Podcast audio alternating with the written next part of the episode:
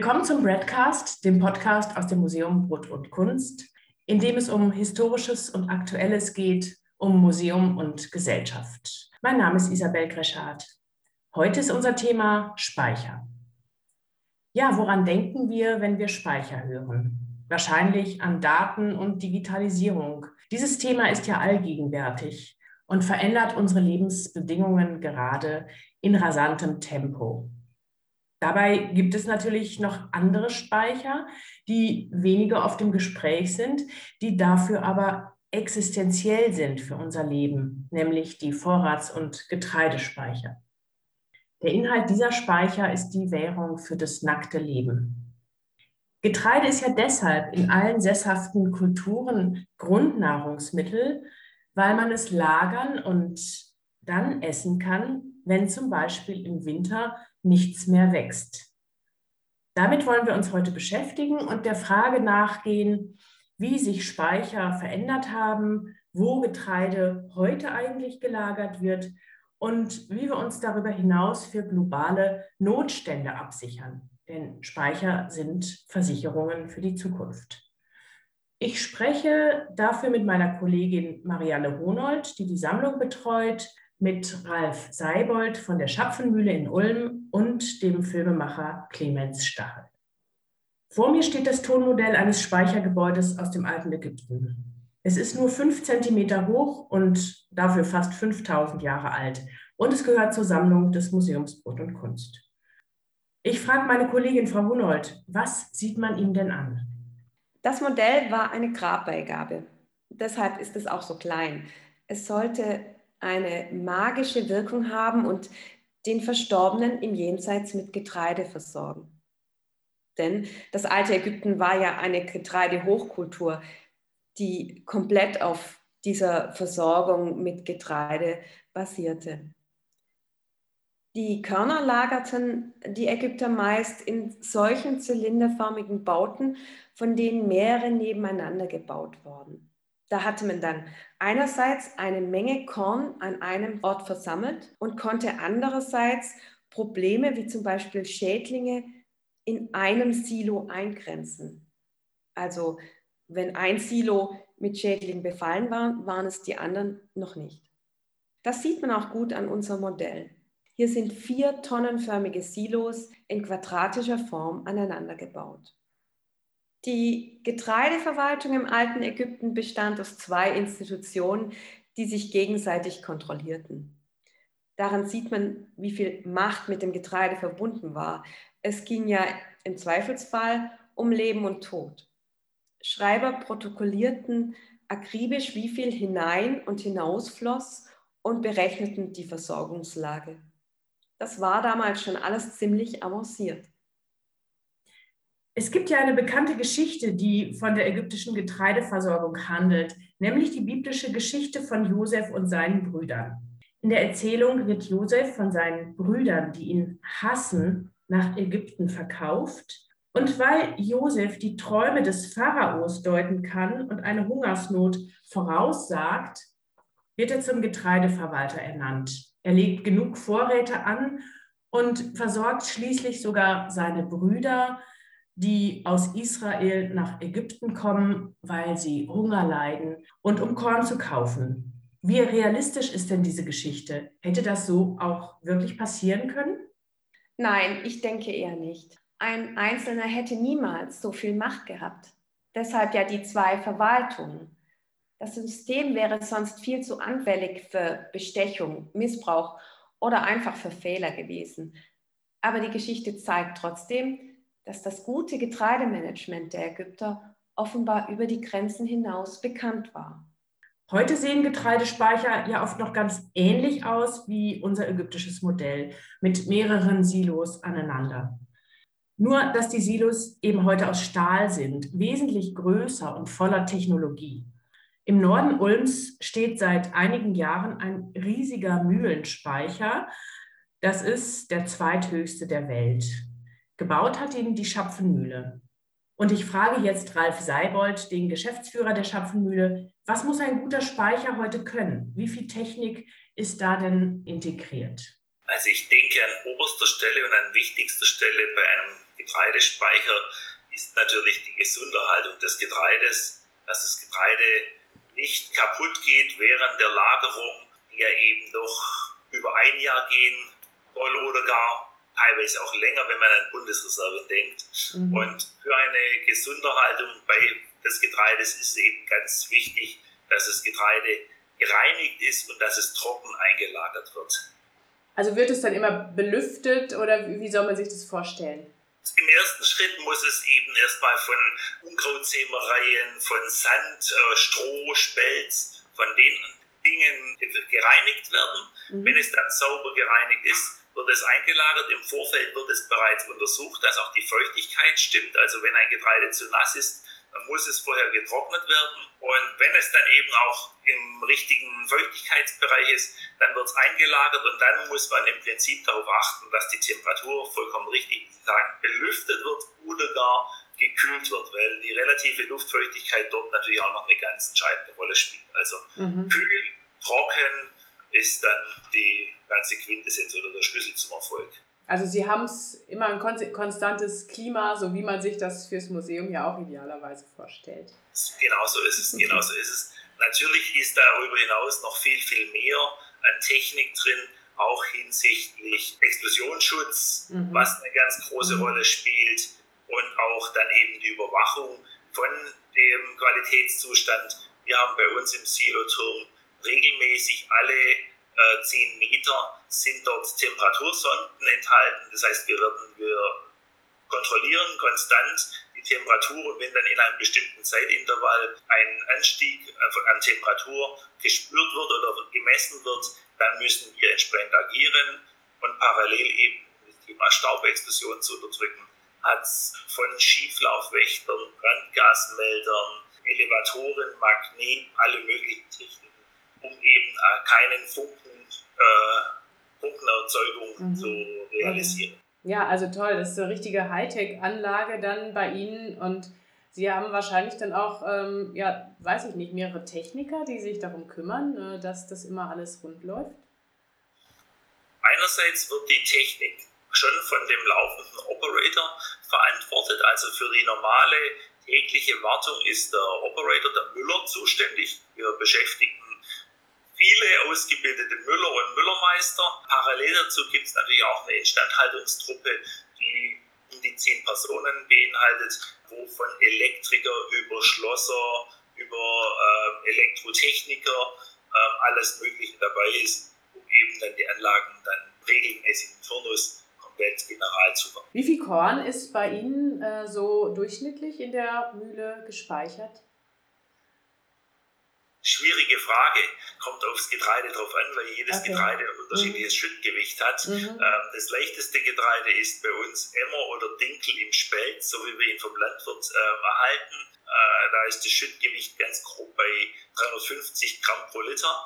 Ähm, wenn Sie dann in weiteres gehen, dann zum Beispiel bei Roggen oder Weizenkerne, da geht dann das Schüttgewicht bis zu 800 Gramm pro Liter hin. Das heißt, mhm. je nachdem, haben wir ein Volumen in unserem Speicher von 10.000 Tonnen bis zu 5.000 Tonnen. Also Schwergetreide 10.000 Tonnen, bei leichterem Getreide 5.000 Tonnen.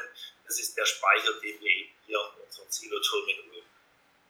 Okay. gibt es noch für die Erfassung in der Landwirtschaft, haben wir noch ein Außenlager, dort können wir dann ebenfalls noch mal um die 20.000 Tonnen lagern.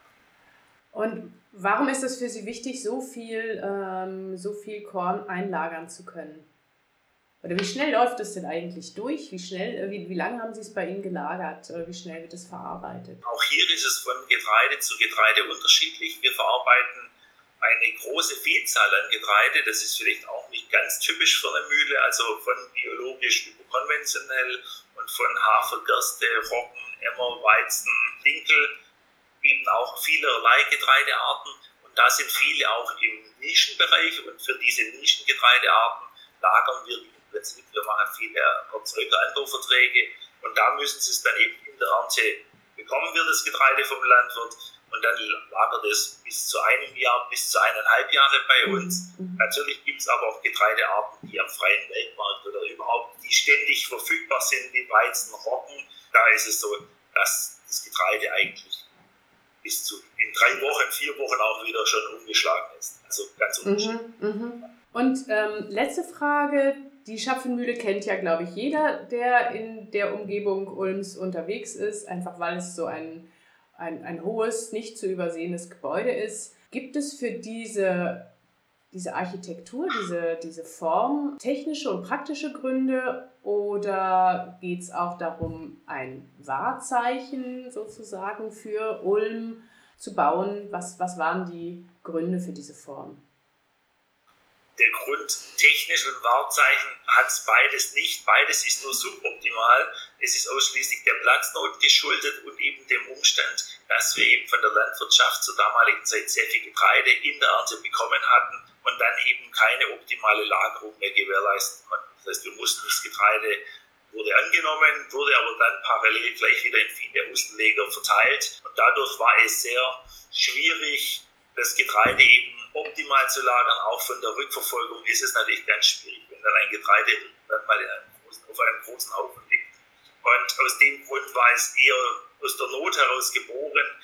Ein idealer Speicher wäre eher halb so hoch, 50, 60 Meter wäre die ideale Höhe. Unsere Höhe ist schon auch sehr energieintensiv, weil wir eben mit zwei Elevatoren das Getreide in das Silos befördern müssen, die dann eben auch die zweifache Von der Stundenleistung ist es so, dass wir 200 Tonnen Annahmeleistung pro Stunde haben. Also ist mhm. insbesondere in der Ernte wichtig, weil da müssen sie schlagkräftig sein, dass der Landwirt möglichst geringe oder kurze Standzeiten hat. Gelingt manchmal mehr, manchmal weniger. Okay, super. Ganz herzlichen Dank, Herr Seibold. Gerne. Ja, der Pharao in der Geschichte Josef und seine Brüder hat geträumt, dass sieben guten Jahren sieben Jahre Missernten folgen würden. Das war ein Katastrophenszenario. Und selbst wenn der Pharao nicht so richtig daran glaubte, dass dieser Traum Wirklichkeit werden würde, stand doch dieser Gedanke im Raum, so etwas kann passieren. Und darauf musste er als Staatsoberhaupt auch reagieren. Er musste also vorsorgen für eine Notlage. Das war absolut vernünftig. Wie sieht das heute bei uns denn eigentlich aus? Der Gedanke an eine Notlage ist seit Corona ja nicht mehr so fern. Aber welche Art von Vorsorge ist sinnvoll? Und brauchen wir tatsächlich eine Vorsorge? Man könnte ja meinen, der weltweite Handel ist die beste Versicherung, also die Tatsache, dass immer irgendwo etwas geerntet wird, was wir importieren können. Ja, aber gerade das macht uns auch abhängiger und verletzlicher. Also ist für uns die Frage, was passiert, wenn die Ernte in unserem Land ausfällt und wir nicht mehr auf internationalen Märkten einkaufen können, im Kriegs-, Pandemie- oder sonstigen Katastrophenfall. Gibt es nationale Notfallvorräte? Ja, das hätten wir gern die Bundesanstalt für Landwirtschaft und Ernährung gefragt, aber leider stand kein Mitarbeiter für ein Interview zur Verfügung. Wir zitieren daher aus einer aktuellen Veröffentlichung der Bundesanstalt. Und dort heißt es, die staatlichen Notreserven bestehen zum einen aus Weizen, Roggen und Hafer, Bundesreservegetreide. Daraus soll im Krisenfall vor allem Mehl für die Brotversorgung der Bevölkerung hergestellt werden. Zum anderen werden Reis, Erbsen, Linsen und Kondensmilch eingelagert. Bei der Auswahl der Produkte spielt neben ernährungsphysiologischen Aspekten vor allem die Lagerfähigkeit eine Rolle. Bei anderen als den genannten Lebensmitteln kann die angestrebte längere Lagerdauer, das sind etwa zehn Jahre, in der Regel nicht verwirklicht werden. Die Krisenbevorratung im Lebensmittelbereich liegt nicht der Ansatz zugrunde, eine Vollversorgung der knapp 82 Millionen in der Bundesrepublik Deutschland lebenden Bürgerinnen und Bürger über einen längeren Zeitraum sicherzustellen. Die staatlichen Notreserven im Lebensmittelbereich in Deutschland sollen dazu beitragen, kurzfristige Engpässe in der Versorgung der Bevölkerung zu überbrücken.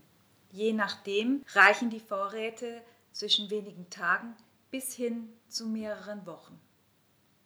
Für den Einkauf, die Wälzung und die Kontrolle der nationalen Krisenvorräte im Nahrungsmittelbereich ist die Bundesanstalt für Landwirtschaft und Ernährung BLE verantwortlich. Bei den Lagerstätten handelt es sich um privatwirtschaftliche Unternehmen. Sie werden durch öffentliche Ausschreibungen ermittelt. Die Lagerhalter verpflichten sich, gewisse Auflagen zu erfüllen, so zum Beispiel die ständige Erreichbarkeit für Notsituationen. Ja, vielen Dank. Das ist ja auf jeden Fall schon mal beruhigend, dass es solche Notfallvorräte gibt und dass die auch regelmäßig kontrolliert und gewartet werden. Trotzdem vertrauen nicht alle Menschen auf nationale Vorsorge. So wächst die sogenannte Prepper-Bewegung, vor allem in den USA, aber auch bei uns. Prepper, das heißt bereit sein, vorbereitet sein. Ein Prepper ist jemand, der alle solche Utensilien eingelagert hat, in seinem Keller zum Beispiel, die im Notfall das Überleben sichern können. Das sind Wolldecken, Taschenlampen, Erste-Hilfe-Kasten, Gasmasken und natürlich und vor allem Lebensmittelkonserven. Also Essen für mehrere Wochen am besten. Die Zeitschrift der Prepper-Gemeinschaft in Deutschland heißt Disaster Magazin. Und äh, man, man hört daran, der Bewegung ist durchaus eine gewisse Krisenfaszination zu eigen. Interessant ist daran, dass hier das Misstrauen dem Staat gegenüber die Triebfeder ist, während komplexe Gesellschaften sonst ja gemeinsam vorsorgen, was ja normalerweise auch viel sinnvoller ist. Ja, aber es gibt eben auch Katastrophen, die sich global auswirken und sich lange ankündigen. So stellt der Klimawandel uns vor riesige Herausforderungen. Voraussichtlich werden in ein paar Jahrzehnten etliche Regionen der Erde nicht mehr bebaubar und bewohnbar sein. Die Vegetation ist an die Klimaveränderungen nicht angepasst und in trockenen Gebieten brauchen wir neue Getreidesorten, die hitzeresistent sind und mit weniger Wasser auskommen. Vielleicht brauchen wir in 50 Jahren aber noch ganz andere Pflanzeneigenschaften, die wir heute noch gar nicht vorhersehen. Auch hier müssen wir vorbereitet sein, so gut es geht. Und das tun wir national und international mit sogenannten Genbanken. Das sind Speicher, in denen die Samen und Körner von Millionen von Nutzpflanzenarten und Sorten aufbewahrt und zur Erneuerung auch immer wieder ausgepflanzt werden. Für den Fall, dass man auf bestimmte Eigenschaften zurückgreifen will, die in den wenigen aktuell verwendeten Sorten nicht im Erbgut verankert sind. Die erste Genbank war das russische Vavilov-Institut. Die größte liegt heute in Spitzbergen im ewigen norwegischen Eis. Der Journalist und Filmemacher Clemens Stachel aus Wien hat beide besucht. Clemens, wie waren deine ersten Eindrücke in den Genbanken in St. Petersburg und in Spitzbergen? Ja, vielen Dank für die Einladung. Meine Eindrücke beim Besuch dieser beiden Institutionen waren gar nicht so unähnlich, obwohl sie zeitlich so weit auseinander liegen. Also auf der einen Seite das Wawilow-Institut in St. Petersburg, die älteste Pflanzensamenbank der Welt, wie man manchmal sagt. Und auf der anderen Seite äh, auf Spitzbergen im Permafrost diese sehr neue, ungefähr vor 10, 12 Jahren errichtete Pflanzensamenbank namens Svalbard Global Seed Vault nicht unähnlich deswegen, weil beide eigentlich auf einem sehr ähnlichen Prinzip beruhen. Und das war eigentlich schon das, was uns als Besucher in St. Petersburg als allererstes aufgefallen ist, nämlich wie alt dieses Prinzip des äh, Speicherns von Pflanzensamen eigentlich ist. Das heißt, wenn man dorthin kommt ins Wawilow-Institut, dann merkt man, dort hat sich eigentlich in den letzten 100 Jahren fast gar nichts verändert. Ich meine damit zum einen jetzt natürlich das Gebäude und die Räumlichkeiten, die eigentlich noch immer haargenauso aussehen wie vor 100 Jahren, als äh, Nikolai Vavilov, der große russische Botaniker und Genetiker, dort gewirkt hat. Und zum anderen meine ich aber auch, wie die Mitarbeiterinnen und Mitarbeiter dort arbeiten. Also ihre Sammelpraxis, ihre Sammeltechnik äh, hat sich eigentlich kaum verändert. Und das liegt ganz einfach daran, dass ja das Speichermedium der Pflanzen-DNA, wenn man so will, das getrocknete Samenkorn selbst ist. Das heißt, so ein Samenkorn kann ja, von Pflanze zu Pflanze ist das natürlich dann unterschiedlich, über Jahre oder manchmal sogar Jahrzehnte überdauern. Und da reicht es schon, wenn man einen einigermaßen trockenen Raum hat und äh, natürlich sorgsame Mitarbeiterinnen und Mitarbeiter und natürlich eine gute Ordnung, so wie im Wawilow-Institut, mit vielen hohen Regalen, mit Schachteln, mit, mit Papiertüten und so weiter. Und da lagern eben dann diese Millionen und Abermillionen von Pflanzensamen. Die Samenkörner im Wawilow-Institut werden natürlich, so wie in allen anderen großen Biobanken der Welt, immer wieder erneuert.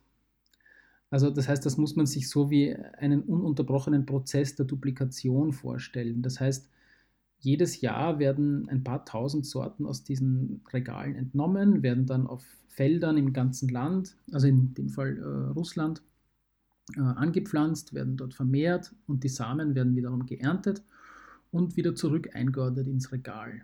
Und so erneuern sich die, äh, die größten Teile der Sammlung ungefähr alle fünf Jahre komplett neu. Und als wir dann nach Spitzbergen zum Svalbard Global Seed Vault gefahren sind, also zum globalen Pflanzensamenspeicher, waren wir eigentlich auf eine ganz ähnliche Art und Weise erstaunt. Ich hatte mir dort nämlich eigentlich viel mehr Hightech erwartet oder vielleicht auch mehr Sicherheitsvorkehrungen und beides gab es eigentlich nicht wirklich. Und im Grunde genommen handelt es sich beim Global Seed Vault auf Spitzbergen um nichts anderes als um eine Art Bergwerksstollen, der am Ende drei große Kammern hat ungefähr 150 Meter tief im Berg. Und dort lagern jetzt im Grunde nicht unähnlich wie in St. Petersburg aber Millionen von Pflanzensamen von Hunderttausenden verschiedenen Kulturpflanzensorten. Ja, Clemens, wie sinnvoll ist es denn überhaupt, diese ganzen vielen Gene zu sammeln? Das ist ja ein Riesenaufwand. Steht der denn im Verhältnis zu dem, was das bringt, im Verhältnis zum Ertrag? Ich denke, der allererste Nutzen von Pflanzensamenbanken heute ist natürlich die Bewahrung der Biodiversität. Das ist ganz klar. Wir schaffen es einfach nicht, selbst mit den besten Vorsätzen in der Landwirtschaft, so wie sie heute funktioniert, egal ob in Europa, in Asien oder in Südamerika, alle möglichen Pflanzenarten und Sorten, die es gibt, Jahr für Jahr anzubauen und zu vermehren. Das geht einfach nicht. Also nur zum, um, das, um sich das vor Augen zu führen, allein im Wawilow-Institut liegen ungefähr 50.000 Sorten von Weizen und ungefähr 9.000 bis 10.000 Sorten von Kartoffeln. Und jetzt stellt sich natürlich die Frage, wenn man diese ganzen Sorten sowieso nicht braucht, warum hebt man sie dann auf? Und die Antwort lautet, wir heben diese Sorten eben genau deshalb auf, weil wir nicht wissen, wann und wo wir sie wieder einmal brauchen könnten. Wir leben in einer Zeit der Klimakrise. Das heißt, in vielen Regionen der Welt werden die Landwirtinnen und Landwirte in den kommenden Jahrzehnten, von den kommenden Jahrhunderten wage ich gar nicht zu sprechen, werden also die Landwirtinnen und Landwirte neue oder andere Sorten oder andere Früchte anbauen müssen, als sie es jetzt gewohnt sind. Und das ist natürlich nicht nur ein Problem der Landwirte, sondern von uns allen. Und das ist auch ein Problem der Saatgutzüchterinnen und Saatgutzüchter.